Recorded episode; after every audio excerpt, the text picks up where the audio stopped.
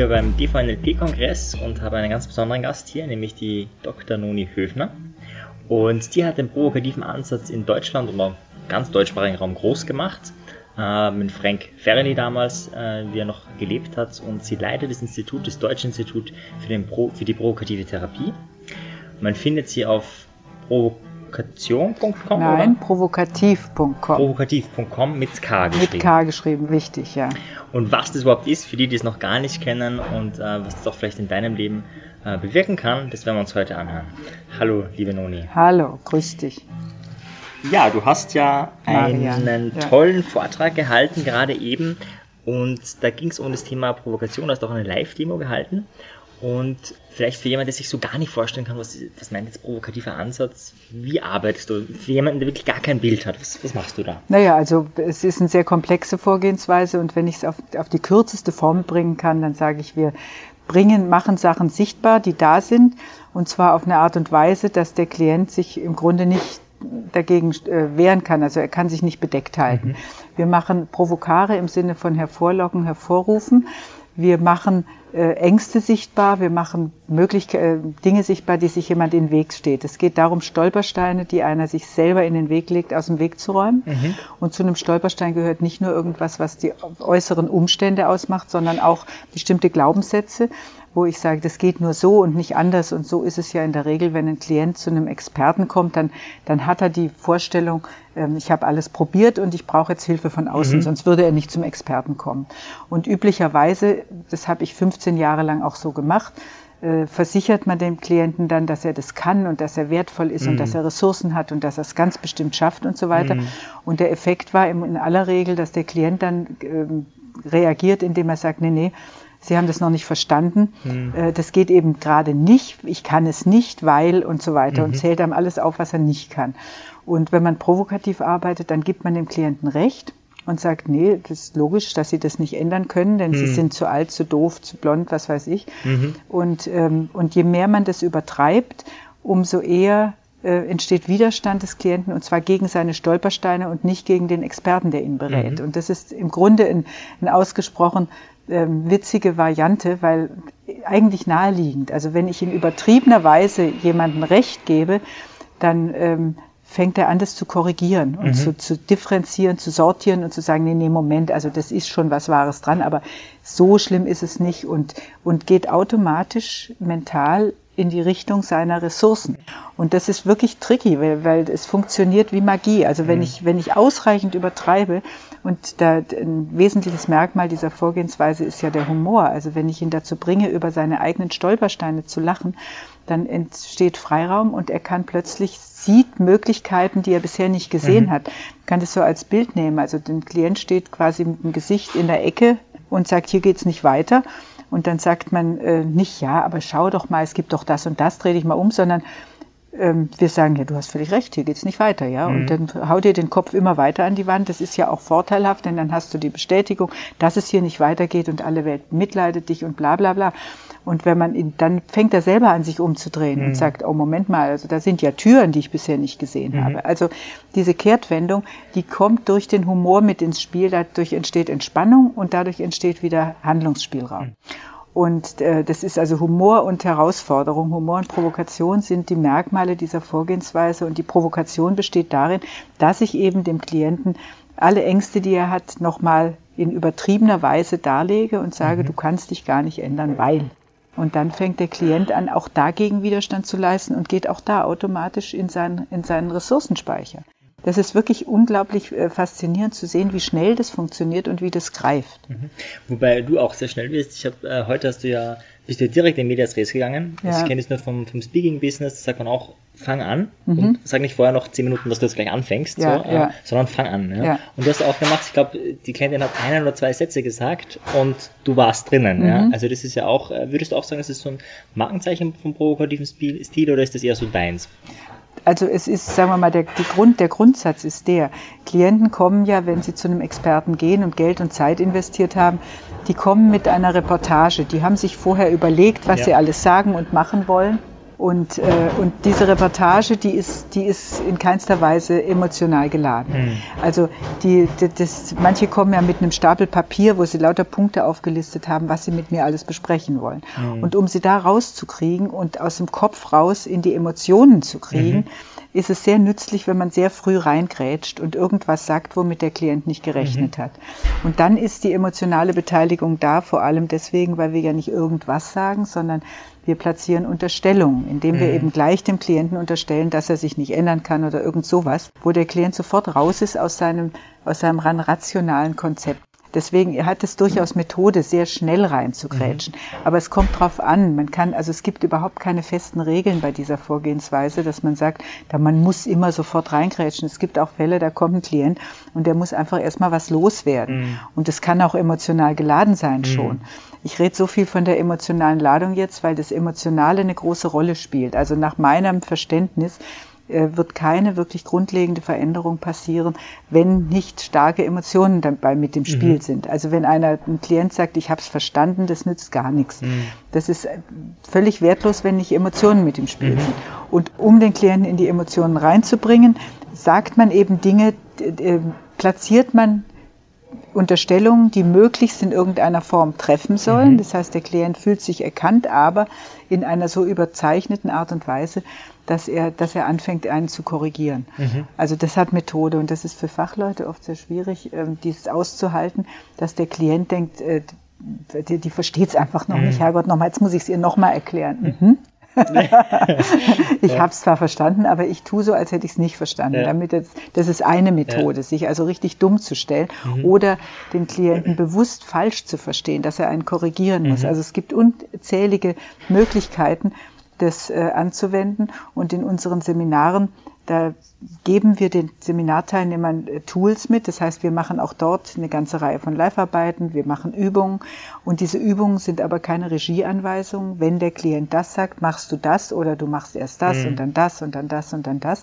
Also es ist keine Technik in dem Sinne, sondern die äh, Teilnehmer sollen lernen, eine andere Geisteshaltung zu kriegen, dass sie nicht glauben, sie müssten mhm. den armen und äh, leicht verblödeten Klienten aus seiner ähm, seiner, seinem selbstgebrauten Wahnsinn da rausführen, mhm. sondern ähm, dieser feste Glauben dran, dass der Klient die Ressourcen hat und, äh, und das selber schaffen wird. Mhm.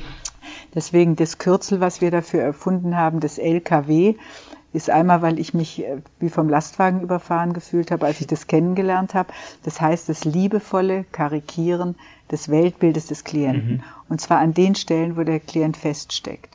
Nur das wird mhm. karikiert. Mhm. Also nicht alles, denn wenn einer religiöse Überzeugungen hat oder irgendwas, das braucht man nicht karikieren. Mhm. Und wir machen uns auch nicht lustig über ihn, sondern wir karikieren die Punkte, wo er feststeckt. Und das Liebevolle, das L von LKW ist das Allerwichtigste bei dieser mhm. Vorgehensweise. Das liebevoll heißt, ich habe die absolut und wirklich bedingungslose Überzeugung, dass der Klient in der Lage ist, sich zu ändern. Mhm. Und zwar sofort wenn er seine emotionalen Energien umleitet mhm. in einen Bereich, der für ihn konstruktiver ist. Mhm. Und es geht nicht darum, innerhalb von einer Stunde oder so eine Lösung zu finden, mhm. eine Wasserdichte und den Klienten in die ewige Erleuchtung zu katapultieren, sondern es geht darum, ein festgefahrenes System wieder beweglich zu machen. Mhm. Und was danach passiert, da ist dieser auch bedingungslose Glaube an den Klienten, der wird was machen, was für ihn anders ist als bisher, mhm. sagen wir mal so. Das, und wenn er feststellt, das ist auch nicht besser, dann wird er was, nochmal was probieren. Mhm. Also es geht nicht darum, ihm jetzt eine Lösung zu liefern, wo er sagt, ja, Gott sei Dank, jetzt weiß ich, was ich tun soll, mhm. sondern es geht darum, dieses festgefahrene System so zu lockern, dass der Klient Bewegungsspielraum kriegt und den Mut findet, was auszuprobieren. Mhm. Und die meisten Klienten bleiben lieber bei ihrer Symptomatik, weil sie da wissen, wie das Ergebnis ist. Das ist ungefährlich. Da weiß ich, was passiert mhm. und dann nehme ich die Symptome im Kauf, aber ich bin ich bin auf der sicheren Seite. Mhm. Und diesen Mut aufzubringen, mal was auszuprobieren, wo du nicht weißt, was dann passiert. Und kein noch so erleuchteter äh, Therapeut oder Coach kann dir wirklich garantieren, dass es für dich dann besser ausgeht. Aber du musst es tun. Mhm. Mach's einfach. Und wenn du merkst, das war's noch nicht, dann mach halt noch mal was. Alles ist nach meinem Verständnis besser als dieses Ausharren und sich als Opfer zu fühlen und zu sagen, oh Gott, was auch immer ich tue, das geht immer furchtbar aus. Mhm. Das ist die unfruchtbarste Lebenshaltung. Das macht einen krank, es macht einen depressiv, denn man weiß ja, dass Depressive, das Schlimmste für einen Depressiven ist, ist die Angst vor Kontrollverlust. Also die, die haben keine, die haben das Gefühl, ich habe keine Kontrolle mehr über mein Leben und ähm, versuchen es dann und merken, ich habe sie nicht. Und ähm, wenn ich jetzt was Neues probiere, dann habe ich noch weniger Kontrolle und so weiter. Also ähm, das ist ein Teufelskreis. Und dem Klienten den Mut zu, ver zu vermitteln, denn das kriegt er ja nur nonverbal von mhm. mir. Er kriegt es ja nicht direkt, dass ich sage, sie schaffen es, so wie ich das früher gemacht habe, sondern sie werden es nicht schaffen. Mhm. Sie sind zu doof, ja. Mhm. Sie sind zu alt. Wie soll denn das funktionieren, ja? Und wenn ich sage, wie soll das funktionieren, ich glaube das nicht, dann fängt der Klient innerlich an zu überlegen, ja, das stimmt doch gar nicht, ich könnte das, ich könnte jenes und mhm. so weiter. Mhm. Du hast ja da auch sehr, also du hast ja viele Zielgruppen, mit denen du arbeitest, unter anderem ganz viel mit Paaren, dazu hast du auch ein Buch geschrieben. Ja. Ähm, mehrere sogar. Mehrere Bücher, genau. ja, mehrere Bücher. Und vielleicht wollen wir da kurz mal reingehen, damit man sich das auch so vorstellen kann. Weil da ist ja gerade das Liebevolle nochmal wichtiger, weil das sind ja beide anwesend, ja, ja und das äh, verfordert vielleicht auch nicht, aber vielleicht schon nochmal mehr Achtsamkeit oder ich weiß nicht, wie du das machst. Vielleicht kannst du uns so ein Bild geben, wie arbeitest du mit so einem Paar, das jetzt ein Konflikt äh, der ist äh, und ähm, vielleicht hast du da auch äh, ein aktuelles Fallbeispiel oder so. Arbeitest du da irgendwie anders mit den zwei oder ist es dann dasselbe im Grunde, dass du das doppelt machst? Naja, aber bei Paaren muss man natürlich sehr aufpassen, dass man auf gar keinen Fall innerlich parteiisch wird. Mhm. Also da braucht man diese total äh, neutrale Grundhaltung, und davon auszugehen, wenn ein Paar kommt und in, in über 90 Prozent der Fälle schleift die Frau den Mann in die Praxis, noch dazu zu einer Frau, also mhm. zu mir. Und die Männer haben eine Heidenangst, dass die beiden Weiber sich jetzt in die Pfanne hauen. Mhm. Und ähm, weil die sind ja auch, also ich verwende jetzt Stereotype, aber das mhm. hat statistisch tatsächlich einen Hintergrund. Ähm, in aller Regel werden, sind Frauen mit dem was sie da an Land gezogen haben, unzufrieden mhm. und versuchen, den zu korrigieren. Mhm. Und Männer im Gegenzug, die wollen ihre Ruhe haben. Mhm. Also in dem Buch Die Kunst der Ehezerrüttung, was ich geschrieben habe, da steht vorne als Merksatz drin, wenn eine Frau heiratet, dann hofft sie, dass ihr Mann sich verändert und er tut es nicht. Und wenn ein Mann heiratet, dann hofft er, dass seine Frau so bleibt, wie sie ist und sie tut es nicht. nicht. Ja, mhm. das ist im Grunde schon alles zusammengefasst. Ja. Und deswegen ist es da ganz wichtig, also ich habe die Haltung, wenn so welche kommen, die, die völlig ineinander verhackelt sind, ähm, dass nicht immer, dass nicht automatisch einer schuld ist. Die mhm. meisten Frauen denken, wenn er nur das und das anders machen würde, dann wäre unsere Ehe wieder in Ordnung. Und die Männer, die wissen oft gar nicht, was sie eigentlich machen sollen. Also die kriegen mhm. ja auch Vorgaben inzwischen von den Frauen, die tun mir richtig leid, was die alles leisten sollen. Mhm. Es reicht nicht mehr, ein guter Ernährer zu sein und äh, mhm. dass pünktlich das, das, Geld nach Hause kommt, und, sondern was die sonst noch alles sein müssen, das ist schon hart. Mhm. Und das, was sie leisten, nämlich viele, die arbeiten sich wirklich halb tot, damit die Familie ein Haus und ein Auto hat. Und das wird überhaupt nicht gewürdigt. Also das mhm. ist, das ist die das ist die, die Minimalanforderung. Das ja. ist sowieso klar. Das ist eh klar ja. So, und jetzt hätte ich gerne noch das und jenes und folgendes. Also ich rede jetzt über Stereotype, aber mhm. das ist sehr häufig so.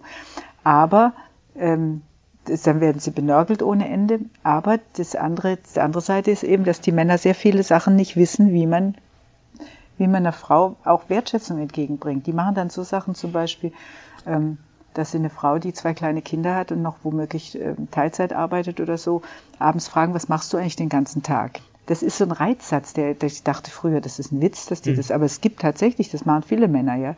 Du hast doch nichts zu tun, als ob es die zwei kleinen Kinder beste Methode ist, den, den mal eine Woche mit den zwei kleinen Kindern in Urlaub zu hm. schicken oder so. oder noch besser, aber, ja. noch besser nicht Urlaub, sondern eine Woche, wo die auch möglicherweise Kita oder Schule ja. haben und er das ja. alles organisieren muss.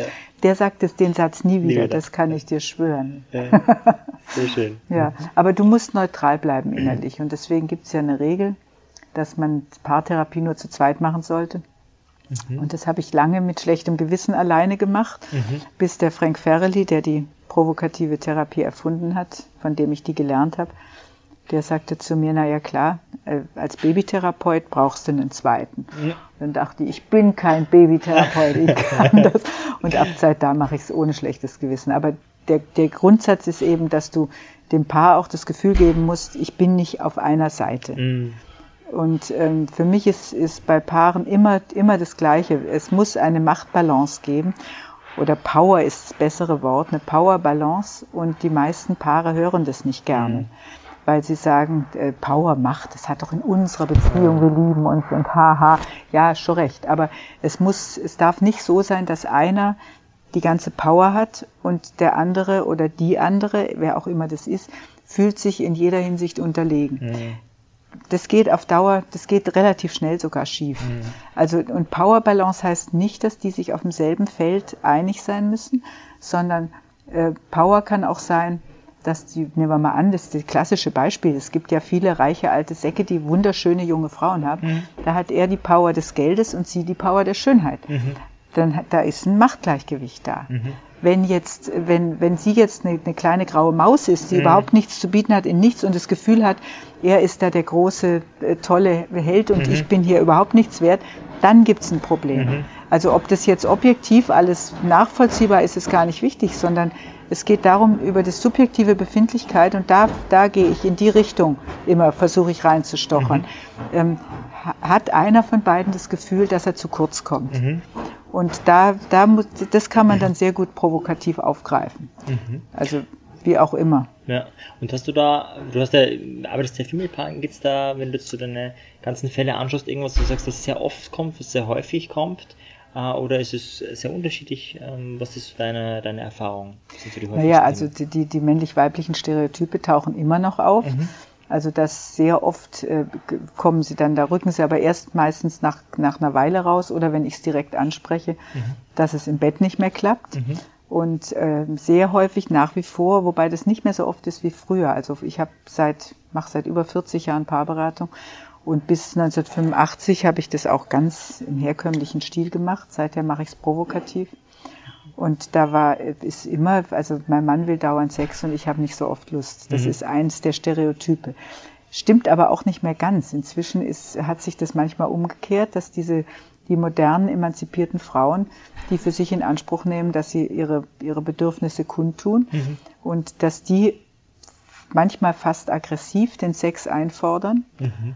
Und dann, also ich kann es nur ganz drastisch ausdrücken, dann fällt den Männern buchstäblich der Schwanz ab, dann kriegen die Kopfschmerzen, die können mhm. dann, die sind abends erschöpft, können nicht mehr und dann sollen sie dann jetzt Sex haben und zwar nicht bloß eben so ein kleines rein-raus-Spiel, mhm. sondern mit schönem Vorspiel und mit allem drum und dran. Mhm. Und sie soll mindestens einen bis noch mehrere Orgasmen haben und es mhm. soll richtig alles ganz toll sein. Und die fühlen sich völlig außerstande, abends mhm. nach einem äh, 10 bis 12 Stunden Tag das noch zu liefern. Und dann können sie gar nicht mehr und dann werden die Frauen immer fordernder und schon, da ist wieder das Machtgleichgewicht äh, aus den Fugen geraten. Und das sind so Sachen, also wenn man, wenn man viel mit Paaren gearbeitet hat, dann weiß man einfach um solche Grundsatzprobleme, die mhm. da sind. Oder dass Männer zum Beispiel, um mal vom Sex wegzukommen, dass die, ähm, wenn die glauben, sie helfen im Haushalt, dann äh, sagen die Frauen, na ja, also ob man das Hilfe nennt, kann man, so kann man es nennen. Und, und da die Frauen nicht zufrieden sind mit der Art, also Männer saugen in der Mitte einmal im Kreis und mhm. nicht unter den Möbeln und so weiter, mhm. oder fühlen sich schon ganz toll, wenn sie mal die Spülmaschine ausgeräumt haben mhm. oder was in die Waschmaschine gesteckt mhm. haben. Und äh, dann müssen die Frauen nachbessern, sagen sie. Und das nimmt dann den Männern wieder völlig den Wind aus den Segeln, weil sie sagen, ich kann es sowieso nicht richtig mhm. machen. Also was ich auch mache, es ist nicht sauber genug, es ist nicht gründlich genug, es ist nicht oft genug mhm. und so weiter und so weiter. Also in solche Sachen kann man reinstochern. Aber mhm. ich würde jetzt nie anfangen gleich mit sowas, sondern ich frage, ich, ich höre erst mal zu, warum kommt ihr, was klappt bei euch nicht, dann kann ich natürlich Versuchsballons loslassen und kann mhm. sagen, also äh, mit dem Sex scheint es ja auch nichts mehr zu sein, das behaupte ich dann einfach. Mhm. Da kriege ich dann sehr schnell eine Reaktion. ah ja, okay. Ja. Mhm. Und, ähm, und oder ich sage, also wenn, wenn sie sagt, der, der, der Mann ist schrecklich, dann hätte ich eben früher gesagt, ähm, der ist doch ganz nett und sieht doch ganz gut aus und ist doch mhm. bestimmt ein guter Vater und so weiter. Und heute sage ich halt, wenn sie sagt, hier, die bringt ihn ja mhm. rein und sagt zu mir, reparieren Sie das da. Und dann ähm, sage ich, um Gottes Willen, haben Sie das da gefunden, der ist ja grauenvoll. Und dann zähle ich möglichst viele Sachen auf, die, die an ihm unmöglich sein könnten, mhm. theoretisch. Und in der Hoffnung, und das passiert auch manchmal, meistens, dass sie anfängt, ihn dann in Schutz zu nehmen. Mhm. Also wenn ich alles aufgezählt habe, von dem ich weiß, dass Frauen das nervt, und sie dann irgendwann sagt, nee, so schlimm ist er nicht, dann weiß ich, ich habe ein Stück äh, mhm. verändert, weil sie ihre Aufmerksamkeit nicht mehr auf seine Schwachstellen richtet, sondern auf das, was sie an ihm hat. Mhm. Oder ich empfehle ihr, ihn rauszuschmeißen und, und sich einen zu suchen. Also wenn er jetzt so, so ein alter Macho-Typ ist, mhm. dann sage ich, sie braucht so ein ganz so einen äh, sanften Poeten, der bei allem, was mhm. sie macht, sagt, du hast recht, mein Schatz, ist ja alles wunderbar und ihr Blümchen bringt und Gedichte schreibt und so. Und meist sagen die Frau, um Gottes Willen, nee, so einen will ich auch nicht. Ja. Also so, ja. man muss halt ausprobieren, es gibt kein Patentrezept. Aber wichtig ist, dass man dann nach ein paar Minuten die Fronten wechselt. Also dass nicht er sich dann sonnt und denkt, ja, ja, ich werde hier endlich mal in Schutz genommen, das ist gut.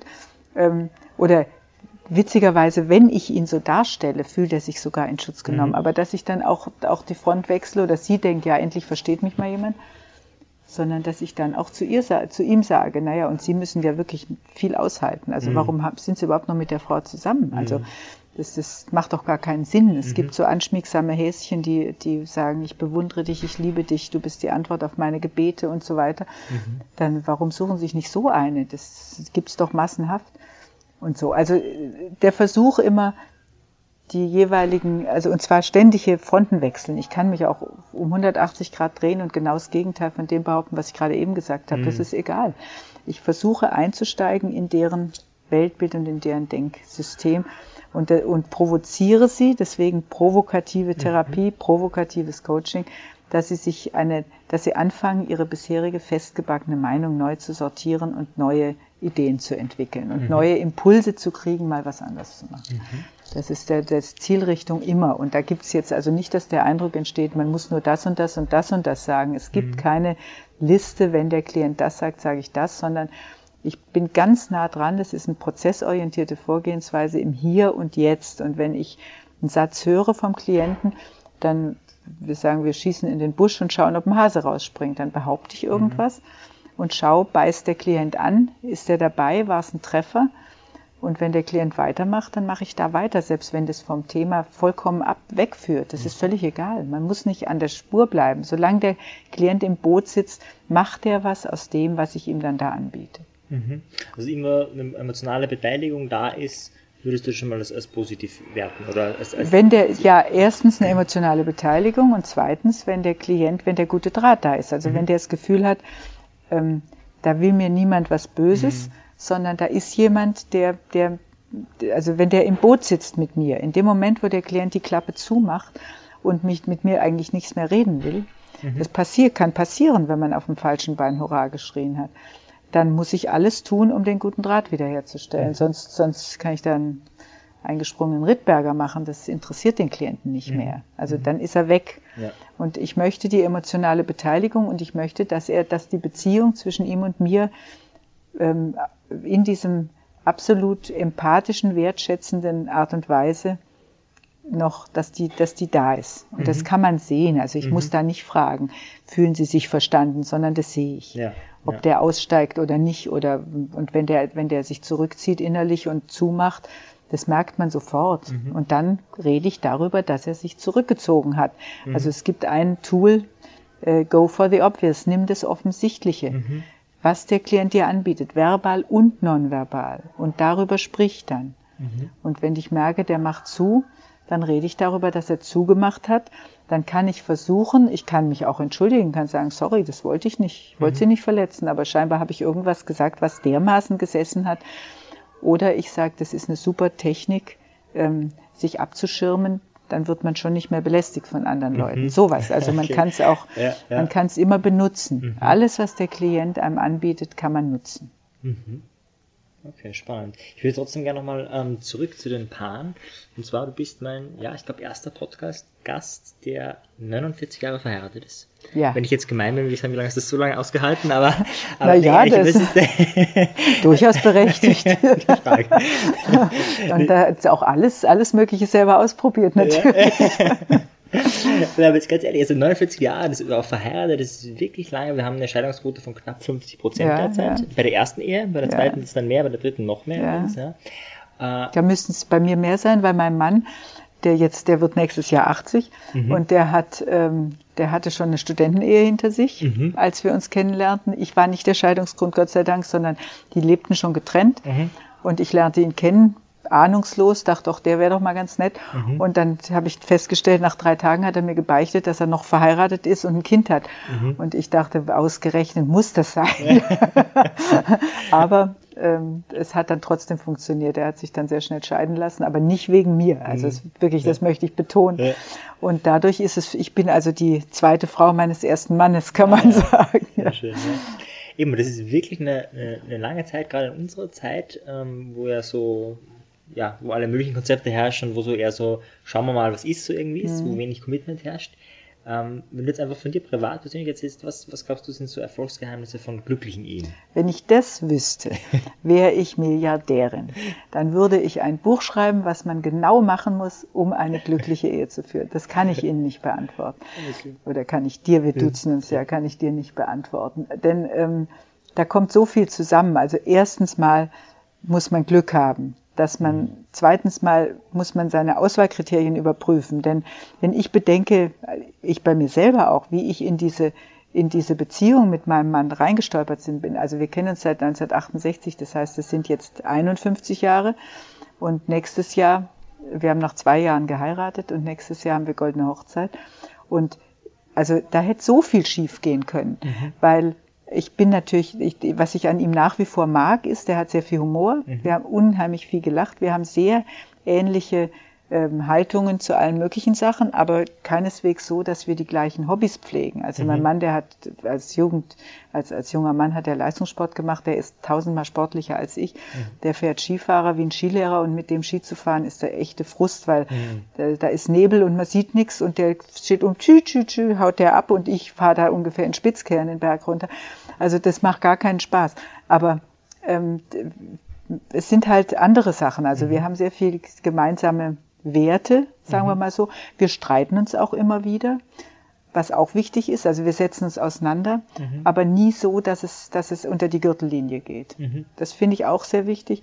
Außerdem finde ich, dass er gut aussieht. Das war mir auch nicht unwichtig. Und er sieht mhm. immer noch gut aus, obwohl er schon mhm. fast 80 ist. Und er ist auch nicht richtig ähm, äh, fett und unförmig geworden, mhm. hat immer noch eine gute Figur und so weiter. Finde ich auch angenehm. Solche Sachen.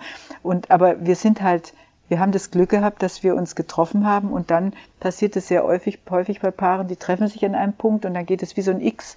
Also da ist der Berührungspunkt und dann entwickeln sie sich nach rechts und links mhm. auseinander mhm. Und, ähm, und merken es oft nicht, weil sie sich nicht genug mit dem anderen beschäftigen. Mhm. Also weil sie dann merken sie plötzlich nach ein paar Jahren, wer ist eigentlich der Fremde hier in meiner Wohnung? Ich kenne mhm. den gar nicht mehr.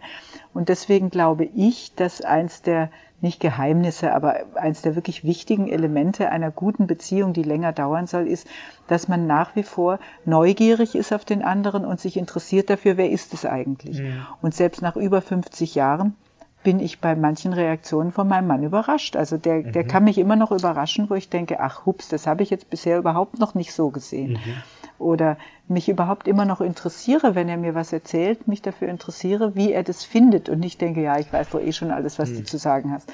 Also wenn der nur noch ein, ein, ein, gewohntes Möbelstück wird, was halt da rumsteht und was ich, wo ich mich dran gewöhnt habe, das, das wäre für mich keine Basis für eine mhm. länger dauernde Beziehung. Und da muss man eben sehen, da gibt es natürlich für Paare, ich habe ja zwei Kinder und vier Enkel, ähm, also gerade die Phase mit kleinen Kindern ist ungeheuer schwierig, weil man da unheimlich wenig Zeit hat, sich hm. miteinander hm. zu beschäftigen. Hast hm. du Kinder? Bist du? Bald. Bald. Gehe ich schon aus, ja. Mhm. Also du bist in einer festen genau, Beziehung. Genau, verlobt, ja. Verlobt. Ja, und da ist, also ich, ich war, wie alt bist du jetzt? Bin 27. 27, mein Gott. Wahnsinn. das ist ja irre. Nee, aber da ist die, die Phase mit Kleinkindern. Mhm. Also ja. ich sehe das, meine Tochter hat, die, die mit mir ja auch viel zusammenarbeitet, die Charlotte Cordes, die hat zwei Söhne, die sind jetzt elf und dreizehn. Mhm. Die ist inzwischen geschieden und in zweiter Ehe verheiratet. Da mhm. hat es beim ersten Mal nicht geklappt.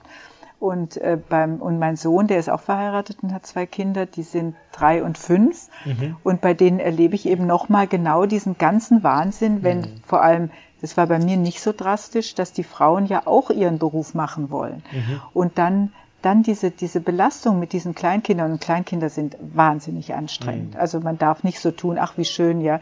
Und wenn die nicht so viele Reize einem liefern würden, wenn so ein kleines Händchen sich in die Hand steckt und so und sie einen mhm. angucken oder sich an einen mhm. schmiegen und Papi, ich hab dich so lieb, da schmilzt man natürlich dahin. Wenn es das nicht gäbe, wird man sie ermorden. Also die sind dermaßen mühsam. Mhm. Und und da eine Ehe aufrechtzuerhalten und sich auch noch Zeit zu nehmen für den Partner, halte ich für eine der wichtigsten Elemente überhaupt. Das mhm. vergessen viele. Ich habe Paare gehabt, die haben 10, 15 Jahre lang sind die nicht mehr abends alleine ausgegangen. Mhm. Selbst wenn der Babysitter viel Geld kostet, gönnt euch den von mhm. Anfang an. Das haben wir hatten ganz wenig Geld am Anfang mhm. unserer Ehe und sind mindestens einmal die Woche abends weggegangen. Mhm. Mit Babysitter. Ah, ja. Ohne Kinder. Und viele schleppen die dann mit, da hast du nichts davon. Nee, dann kräht ja. immer irgendwo was und dann hat er in die Hose gekackt und dann ist dies und jenes und schläft nicht. Und ich habe die, die, meine Tochter einmal mitgenommen auf eine Party in so einer Tragetasche und das war eine, ein One-Trial-Learning. Ich wusste das never ever again. Da habe ich nichts davon, da hat kein Mensch was ja. davon. Also, und wir haben das durchgezogen von Anfang an und haben dafür lieber auf irgendwas anderes verzichtet. Mhm einmal die Woche wir beide alleine einen Abend für uns. Mhm. Und das ist wenig genug. Ja. Mhm. Und weil, wenn die Kinder, wenn die klein sind, wenn die abends im Bett sind, ist man meistens so erledigt, dass man gar nichts mehr kann, außer vielleicht sich noch vor die Glotze zu legen. Mhm. Und das ist natürlich, das behalten viele Paare dann auch bei. Also wir reden nach wie vor sehr viel miteinander. Mhm. Und das ist meinem Mann sehr wichtig und mir auch. Und da treffen sich unsere Bedürfnisse. Mhm. Das würde ich als einziges Ding nehmen, wenn man sich aus den Augen verliert, ist die Chance groß, dass das Ding auseinanderfliegt. Mhm. Weil man dann plötzlich nach ein paar Jahren merkt, ich kenne dich gar nicht mehr. Mhm. Oder man merkt nach ein paar Jahren, was ich hier sehe, gefällt mir überhaupt nicht. Ist mir gar nicht aufgefallen, dass du dich so negativ verändert hast. ja. Oder okay. die, die suchen sich halt irgendwas neben raus. Also es wird ja fremdgegangen ohne Ende. Mhm. Und ähm, weil sie in der Ehe diese Zuwendung nicht mehr kriegen. Mhm. Die kann man sich aber ja holen. Also die, mhm. die, wenn man, wenn man sich einen, einen, Geliebten nimmt oder eine Geliebte, da kriegt man ja die ganzen Streicheleinheiten, die ich in einer Paarbeziehung eben nicht mehr kriege. Mhm. Das ist zum Beispiel auch was, wo man in Paarberatungen ansetzen kann mhm. und sehr schnell herausfindet, wann haben die sich zum letzten Mal gegenseitig gesagt, dass sie sich lieben. Mhm. Oh, äh, ja, hm. Und dann, ich mache ja auch Kabarett. Im Kabarett sage ich, der deutsche Mann verfährt nach dem Motto, ich sag's dir einmal zu Beginn und wenn sich was ändert, werde ich es dir das mitteilen. Ja. ja. genau. Ich habe dich geheiratet, das genau, muss reichen. Genau. Du hast die Unterschrift, stell dich nicht so an, ja. Und Frauen hören das halt gerne ein bisschen öfter. Mhm. ah ja. Sehr schön. Und ähm, du hast ja auch ähm, gibt's was Neues? Ich habe dich vorher schon gefragt, äh, es gibt ja viele Bücher, die du geschrieben hast, aber jetzt gibt es auch eine neue DVD, äh, wenn man mal so ein bisschen da auch genauer noch sehen will. Und zwar, das sind reale, echte Beispiele, also nichts ja, gespieltes, wenn ich es richtig verstanden habe, sondern ja, echte, echte Menschen mit echten Themen, ja. äh, die man da live sieht. Wo genau. findet man das oder wie? Also ähm, es gibt, es gibt bei, bei, das ist eine, neues, eine neue Website, die aber noch under construction ist. Ja. okay. Die heißt Therapie TV. Und da kann man das, das kann man sich, kann man sich melden und kann das dann, kriegt man, kann man ein Passwort kaufen quasi. Also man kann es streamen. Man kriegt mhm. nicht eine DVD oder oder irgendwie, sondern, und das ist Video, also es ist nicht nur eine Audioaufzeichnung, mhm. sondern Video, was sehr schön ist. Und wir haben da, das sind elf ähm, Therapiesitzungen von jeweils einer halben Stunde, mhm. die meine Tochter und ich aufgezeichnet haben, plus eine ganze Reihe von äh, kurzen Sequenzen, wo wir erklären, was dieser provokative Ansatz ist. Mhm. Und man kann das streamen und kann sich immer auswählen, jetzt gucke ich mir mal das hin, da ist auch, sind Paare dabei auch und so weiter. Und dann kriegt man ein Passwort und das ist, gibt's jetzt, weil das erst seit, weiß nicht, zwei Wochen oder so auf dem Markt ist, äh, gibt es, ähm, es kostet einen Einführungspreis von 39 Euro mhm. und äh, ab 1. Januar kostet er 69. Und dann hat man durchgehend und, Zugang auf diese. Wenn man das Passwort mhm. hat, kann man sich das so oft man will mhm. runterladen und angucken. Es ist im Grunde primär gedacht für Fachleute, aber wir haben die Erlaubnis von allen, die mit uns da gearbeitet haben, dass es frei verkauft werden darf. Mhm. Also auch an Laien. Aber für die wäre es natürlich ganz besonders wichtig, für die Fachleute auch, aber für die Laien, dass sie sich angucken, ähm, diese unsere Erklärungen sich mhm. anhören, denn mhm. das kann dermaßen missverstanden werden, mhm. was wir da machen.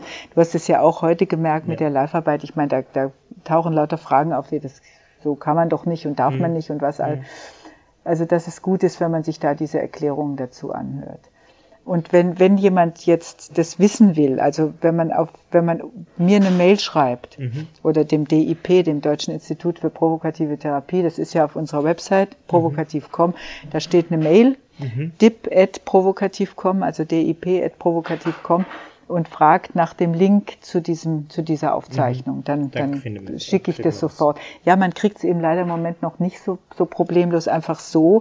Also das dauert nur noch, noch ein paar Wochen, dann okay. haben die das. Vielleicht haben sie es inzwischen geschafft.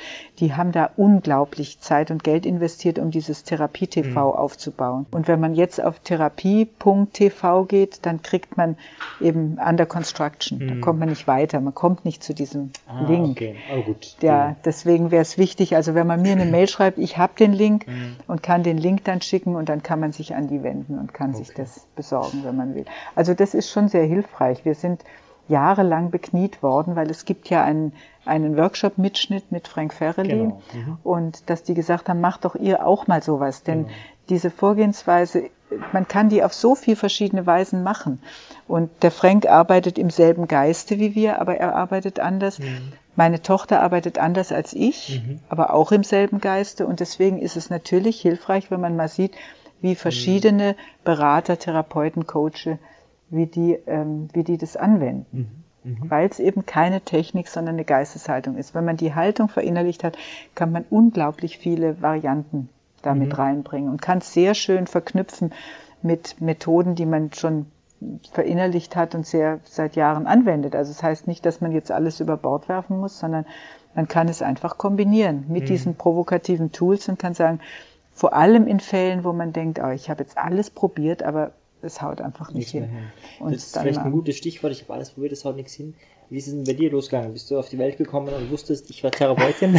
Bestimmt nicht. oder, oder was waren nein, deine ersten Visionen? Nein, ich habe 1965 Abitur gemacht und ich war in der Schule sehr gut in Mathematik und ich wollte eigentlich Mathematik studieren. Mhm. Und Mathematik und Philosophie, das sind die zwei Sachen, die mich am meisten interessiert haben. Aber zu dem Zeitpunkt erst recht, heutzutage wäre das gar nicht doof. Ich wäre wahrscheinlich IT-Spezialist geworden. Denn das ist wirklich oh, was, was mich okay. ausgesprochen interessiert. Mhm. Und stinkt mir säuisch, dass ich mich da dermaßen schlecht auskenne. Also mhm. ich brauche immer einen Fachmann. Mhm. Und wenn ich was mache, dann stürzt mir alles ab. Ich, ganz schrecklich. Und das ärgert mich wirklich. Mhm, also ja. wenn ich, ich denke, ich habe manchmal schon gedacht, vielleicht, wenn ich keine Lust mehr habe aufs Beraten, wobei ich nicht weiß, wann das passieren soll, dann, dann werde ich noch, noch IT dranhängen im okay. hohen Alter. Das wird mir wahnsinnig Spaß machen. Okay. Ja, und damals war es so, da konnte man eigentlich nur Lehrer werden, Lehrerin. Mhm. Also was hätte ich mit Mathe sonst anstellen sollen? Und Lehrerin wusste ich definitiv, will ich nicht werden. Mhm. Und auch Sprachen fielen mir sehr leicht. Also ich hätte auch Mathe, äh, Englisch, Französisch oder so. Und ähm, auch da immer war, stand immer nur die Lehrerin im Raum. Mhm. Und ich dachte, nee, also eins weiß ich bestimmt, ich werde nicht Lehrerin. Und so kam so eine Negativauswahl. Mein Vater war Jurist, mein Großvater mhm. Volkswirtschaftsprofessor und beides, mein Vater sagte, mach nicht Jura, das, das langweilt dich. Mhm. Was ich, ich glaube, es hätte mir auch Spaß gemacht. Ich kann ganz schön analytisch denken, aber das habe ich dann auch ausgeschlossen und Volkswirtschaft hat mich noch nie interessiert, Betriebswirtschaft auch nicht und da blieb dann nicht mehr viel übrig. Und dann habe ich gedacht, naja, dann studiere ich halt mal Psychologie, aber ohne großen also ich hatte weder ein Helfersyndrom noch sonst was. Und fand ich auch ganz spannend mhm. zunächst. Da erfährt man ja so allerlei. Aber was mich sehr frustriert hat, war, dass man wirklich sehr wenig praktisch gelernt hat. Also ich mhm. hatte mein Diplom dann und dachte mir, ja, jetzt auf Patienten losgehen kann ich mir eigentlich gar nicht leisten. Mhm. Dann habe ich erst mal promoviert. Da hatte ich, habe ich dann auch schon angefangen mit äh, Patienten zu arbeiten, aber unter Aufsicht und so. Mhm. Und dann habe ich lauter Zusatzausbildungen gemacht, Hypnotherapie und NLP und Gesprächstherapie und so Zeug. Und habe dann angefangen, vor mich hin zu therapieren. Mehr oder weniger, ja, lustlos kann ich nicht sagen. Ich fand es wirklich spannend, mhm. aber, aber dermaßen anstrengend. Mhm. Also wirklich, ich habe mich gefühlt, als hätte ich Blut gespendet nach jeder Stunde und dachte, das, mhm. das kann nicht wahr sein. Ich brauche für den Rest meines Lebens einen Job, wo ich nicht dermaßen angestrengt bin und, und hatte den, den Plan, ich höre auf mit dieser ganzen Therapiegeschichte, das ist mir zu, das ist mir zu mühsam. Mhm. Und das, das nimmt mich zu sehr mit. Mhm. Ich konnte mich auch nicht wirklich schützen. Also mir ist es passiert, dass jemand kam und hatte Kopfschmerzen und ich mache mit dem meinetwegen Hypnotherapie oder Mhm. irgendwas. Und dann hat der keine mehr und ich habe die Kopfschmerzen. Also das fand ich auch nicht so prickelnd, ja. Also, ja, weiß Gott, ja, ich, hab, ich war viel zu, zu offen. Das Mhm. musste ich auch lernen, Mhm. dass ich mich da auch ein Stückchen rausnehme. Mhm. Denn, denn wenn man zu sehr mitleidet oder es kommt einer mit einem schrecklichen Problem und ich liege die ganze Nacht wach, das ist nicht der Sinn der Sache. Ja. Mhm. Also jedenfalls wusste ich, so kann ich nicht weitermachen. Und dann sagte mir eben der Bernhard Tränkle von der MEG, der Milton Erickson Gesellschaft, der war mein Ausbilder in der Hypnotherapie und der sagte, Frank Ferrelli kommt nach Deutschland, schau dir den mal an, der könnte was für dich sein. Und der hatte mehr Recht, als, als er sich vorstellen kann. Mhm. Also wir haben immer noch guten Kontakt auch zum Bernhard, der, der kann sich kaputt lachen, was das gefruchtet hat Mhm. bei mir. Und ich habe ich hab diesen Workshop eben mitgemacht und war hinterher völlig gebügelt, weil ich dachte, das ist nicht wahr. Der hat, ich habe 15 Jahre mich bemüht, ein richtig guter, braver Therapeut zu sein, der die Regeln einhält und es so Mhm. macht, wie, also State of the Art, macht das und lasst es sein und macht das und so. Mhm. Und der hat alle Regeln verletzt, aber nach Strich und Faden. Mhm. Und die drei Tage Workshop, bei dem ich war am Montag, mein Sohn, der war damals sechs oder so, ja, der hat ein Foto von mir gemacht am Tag nach dem Workshop. Ich sah aus wirklich, also so dermaßen durch den Wolf gedreht. Ich so richtig so, ich konnte nicht mehr, weil der alles aufgewirbelt hat Mhm. bei mir. Und das war damals 85, war das noch, noch wesentlich drastischer als jetzt. Ich erlebe ja den Effekt auch, wenn ich Seminare und Workshops Mhm. mache, dass die Teilnehmer äh, merken, oh, da muss ich ja also Mhm. meine, meine Muster neu ordnen. Aber dieses so, so drastisch, wie das damals war, ähm, ist es nicht mehr, weil inzwischen der Humor in der Therapie auch so ein Mhm. bisschen Eingang gefunden hat. Also die, die ersten Humorkongresse, ich war auf vielen der Humorkongresse als Referentin, die fanden Ende der 90er Jahre statt. Also das war 15 Jahre später. mhm. Und als ich das kennenlernte, galt Humor noch im Allgemeinen als äh, kontraindiziert. Also man, man darf mit dem Klienten nicht lachen, denn das ist, man muss mit dem, das ist alles so ernsthaft Ernst, und mhm. schwer und du Mhm. lieber Gott und der arme Kerl oder die arme Patientin, die hat ja so schrecklich gelitten Mhm. und Humor hat da nichts verloren und der Klient, der sollte auch lieber weinen als lachen. Also vollkommen unsinniges Zeug eigentlich, aber das war so, Mhm. so festgebacken, dass man gar nicht auf die Idee gekommen ist, was anderes zu machen. Mhm. Und der, der Frank hat, hat wirklich diese Leichtigkeit reingebracht, ohne dass es oberflächlich wird. Also es wird ja oft so als Kritikpunkt gesagt, ach, ihr lacht über die Sachen hinweg. Das stimmt überhaupt nicht. Sondern wenn jemand schwer traumatisiert würde, durch, durch was auch immer, äh, wenn der traumatisiert wurde, dann erkennt man an, dass da was Furchtbares passiert ist. Das hätte nicht passieren dürfen.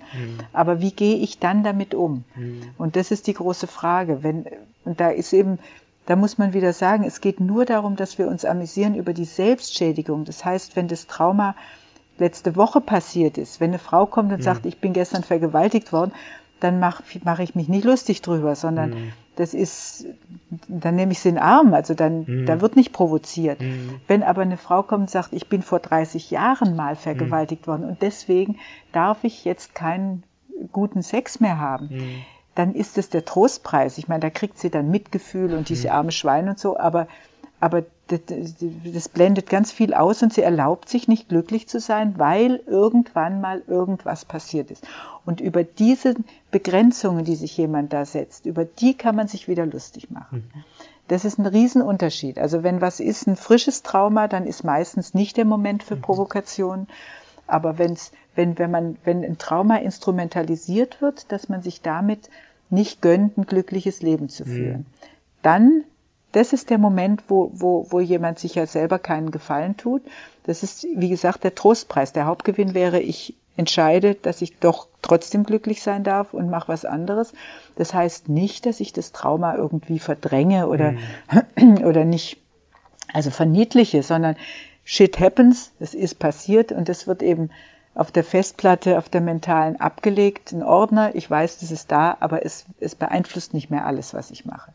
Und dann kommt eben der, dieses, ich übernehme wieder die Kontrolle und lass mich nicht kontrollieren von den Folgen eines Traumas.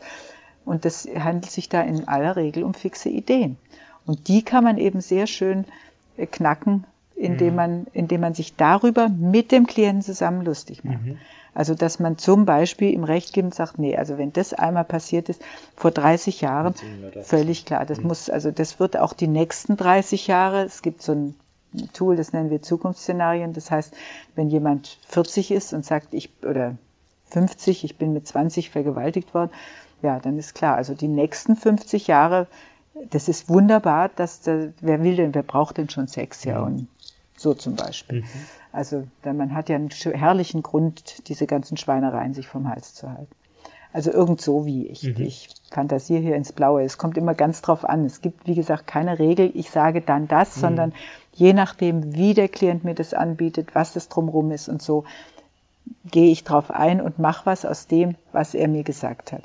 Und das ist wie eine gute Impro-Theater-Geschichte. Mhm. Ähm, wir machen ja in unserem äh, Institut auch Weiterbildung, also integriert in unsere Ausbildung sind äh, Improvisationsworkshops. Mhm. Mut zur Improvisation heißt einer, mhm. weil man mit diesem, mit diesen Impro-Grundsätzen, die decken sich fast eins zu eins mit den Grundsätzen zum provokativen mhm. Arbeiten. Und da kann man lernen, Druck von sich zu nehmen, mhm. ähm, einfach auch mal Sachen zu riskieren. Mhm. Ein Merksatz heißt, stay happy when you fail, also bleib, bleib glücklich, wenn es daneben geht. Mhm. Ja, dann mach halt was anderes, wenn es nicht geklappt hat. Ja. Mhm. Also nicht dieses, ich muss alles richtig machen und dieses ganze Uh und ich traue mich nicht, irgend sowas zu sagen, weil es könnte ja was Schreckliches passieren. Natürlich kann was passieren, dann mach halt hm, probier's und wenn es mhm. schief geht, dann machen wir halt was anderes. Mhm. Mhm. Und das lernt man sehr schön in diesen Impro-Workshops. Mhm. mhm. Also wir haben da einen, der heißt Mut zur Improvisation und einer, der heißt Pro, Impro und Prosa, das heißt Improvisation und provokative Systemarbeit. Da machen wir provokative Übungen mit Impro vermischt. Mhm. Das macht unheimlich viel Spaß. Das also das, ich, ist wirklich, das ist wirklich lustig. Humor zum Quadrat ist das. Ja, dann, ja, weiß Gott. Ja. Ich möchte trotzdem nochmal zurück ähm, bei deiner Transformation. Du hast es dann kennengelernt, du hast dann Frank kennengelernt. Ja. Ging es dann von heute auf morgen? Ja, oder? das ah, kann ich wirklich sagen. Ja, okay. also ich habe ich hab den kennengelernt und ich wusste vom ersten Moment an, das ist was für mich. Mhm. Also das wusste ich wirklich.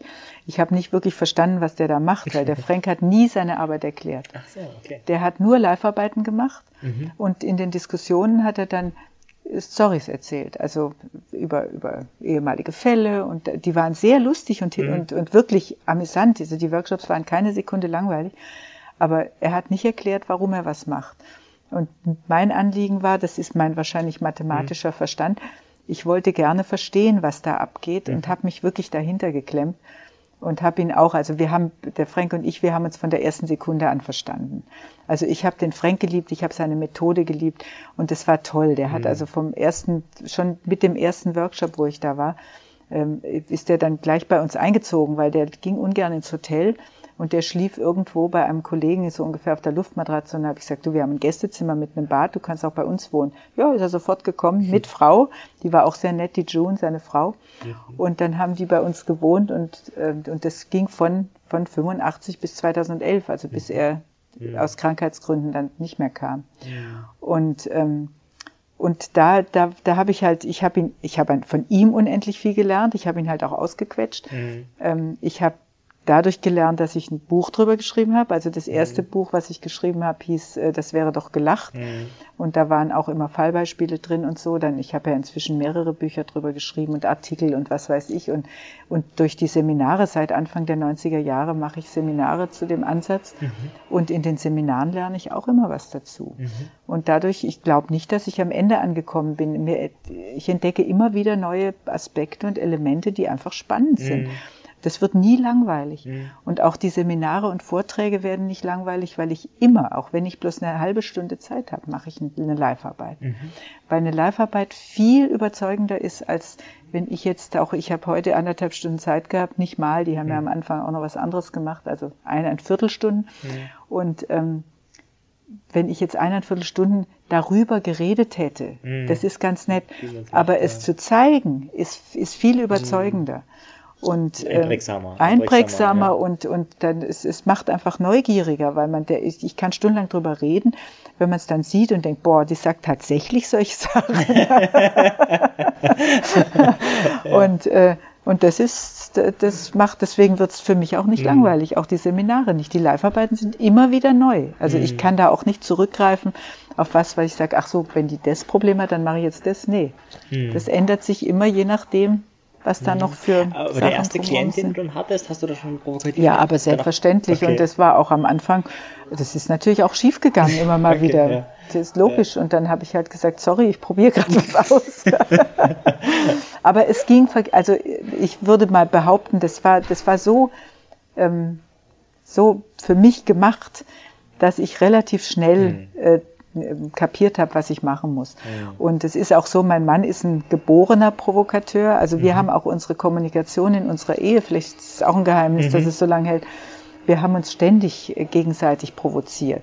Aber ich wäre nie auf die Idee gekommen, sowas beruflich zu machen. Mhm. Also der, der mhm. Frank hat sich getraut, das in der mhm. Psychiatrie ja. zu entwickeln. Also das hätte ich mich gar nicht getraut. Und der war jung, wie er das gemacht hat. Das war Anfang der 60er Jahre und der Frank war Jahrgang 1931. Also der war der war Anfang 30 demnach, ja, ja. wie er das ausprobiert hat. Ja. Und ähm, also muss ich sagen, Hut ab, der hatte wirklich Mut, ja. Mhm. Und den haben sie in den 60er und 70er Jahren, den, dem haben sie wirklich oft den Kopf abgerissen mhm. wegen seiner Vorgehensweise. Und was ich auch interessant finde für die ganze Fachwelt spannend, die haben zu ihm gesagt, deine Ergebnisse, die haben ihn immer geholt, wenn ein richtig schwieriger äh, Patient mhm. da war.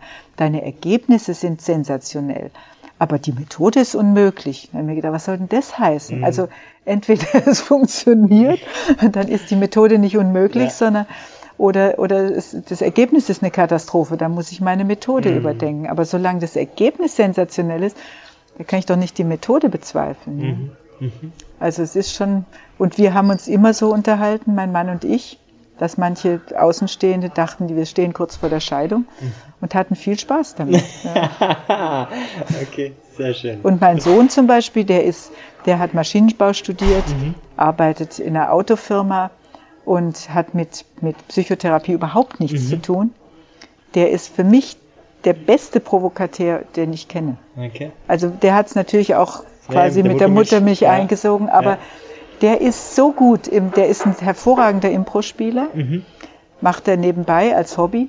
Der ist, ähm, der hat einen Blick dafür. Wo die Wunde. Wo, der kann mich provozieren. Also wenn ich irgendwie eine Frage habe und mit bei ihm am Telefon mich über irgendwas beschwere, der sagt einen Satz und ich sage, oh mein Gott, du hast es wieder. Ist okay, okay, ich habe es verstanden. das kann der super gut. Ja. ja. Wahnsinn. Oder in der, in der WhatsApp, der, der schreibt zwei Worte. ich sage ein Beispiel. Äh, ich habe eine SMS gekriegt von irgendjemand überzeugter Veganer, mhm. schickte mir also eine, eine, eine Zusammenstellung, wie, wie viel äh, wir essen im Jahr eine Million oder mehrere Millionen Hühner und mhm. weiß nicht, hunderttausende Rinder und weiß nicht, noch viel mehr Schweine mhm. und 20.000 Pferde. Oh, wow, und ja, und das war so als Beispiel, also was das unmöglich ist. Der einzige Kommentar von meinem Sohn war, wir sollten mehr Pferde essen. das war so ein klassischer ja. Kommentar von meinem Sohn. Da dachte ich, ja, du triffst es mal wieder. Weil dieser, dieser missionarische Eifer, mhm. der manchmal dahinter steckt, da denkt man auch, ja komm, ist ja recht. Ja, ja. Und damit hat er das dermaßen ad absurdum geführt. Mhm. Fand ich super. Das mhm. gefällt mir. Ja. Sehr schön. Jetzt ist schon ein bisschen gewuselig im Hintergrund. Jetzt würde ich oh ja, wir haben ja auch schon lange geredet, oder? Ja, ein bisschen, ein bisschen. Ist ich, hätte, ich könnte noch ganz lange zuhören, aber, aber, Eine Stunde, oder? War das jetzt eine Stunde ich, schon? Das war eine knappe, schauen wir mal. Ja, knapp. Ja, ja ach du knapp. liebe Zeit. Sehen Sie, siehst du, wenn du mich anfängst zu fragen, ich höre nicht auf zu reden. Ja, ja ich ja. bin froh darüber. Ich bin sehr froh darüber. Ganz zum Schluss vielleicht noch, ähm, ich habe es da schon erwähnt, aber wo findet man dich im Internet? Was sind so, wer neugierig ist, wer mehr von dir haben will, äh, wo findet man dich am schnellsten? Na, über provokativ.com. Mhm. Da steht eine kurz, kurz, kurze Information zu mir, da steht eine Information zu unserer Ausbildung, da steht eine kurze Information, was ist provokativer Ansatz und so weiter. Und, ähm, und dann kann man mich natürlich auch anschreiben. Also mhm. anrufen wird vielleicht ein bisschen, bisschen ich, ich, bin, ich, bin, ich bin nahbar, wie man so schön sagt. Also mhm. Also man kann mich anrufen, ich bin nicht bin ich abgehoben und nix. Und wenn ich keine Zeit habe, dann sage ich, ich kann jetzt nicht. Das mhm. ist kein Problem. Aber im Internet findet man wirklich genug. Und ich, mhm. ich bin immer überrascht. Ich höre von vielen Seiten, Ja, ich habe von dir eine Live-Arbeit im Internet gesehen. Also ich habe bisher keine ins Internet mhm. gestellt. Ich weiß nicht, wer das macht. Okay. Mir ist das ist mir auch ist mir recht, also von mir aus, mhm. aber von meiner Seite, wenn Klienten zu mir kommen, die sind sicher, dass das aus meiner Praxis nicht rausgeht. Ich mhm. stehe unter Schweigepflicht. Aber wer da immer alles Mögliche ins Netz stellt, ich habe keine Ahnung. Ja. Kann sein. Also wenn man Noni Höfner googelt, kommt da, das muss ich selber mal machen. okay. Keine Ahnung. Also da kommt wohl allerlei. Aber ich glaube, die solideste Information kommt über das Provokativ.com. Mhm.